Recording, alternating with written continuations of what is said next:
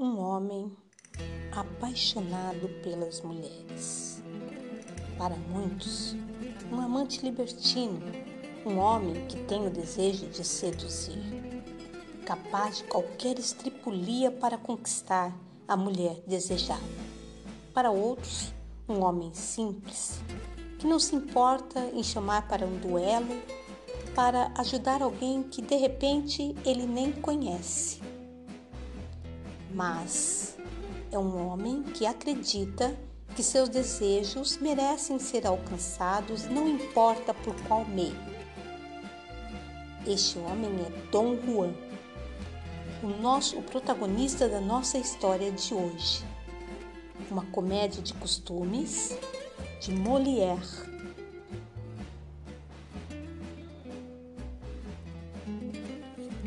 Uma reflexão sobre a libertinagem e os seus excessos.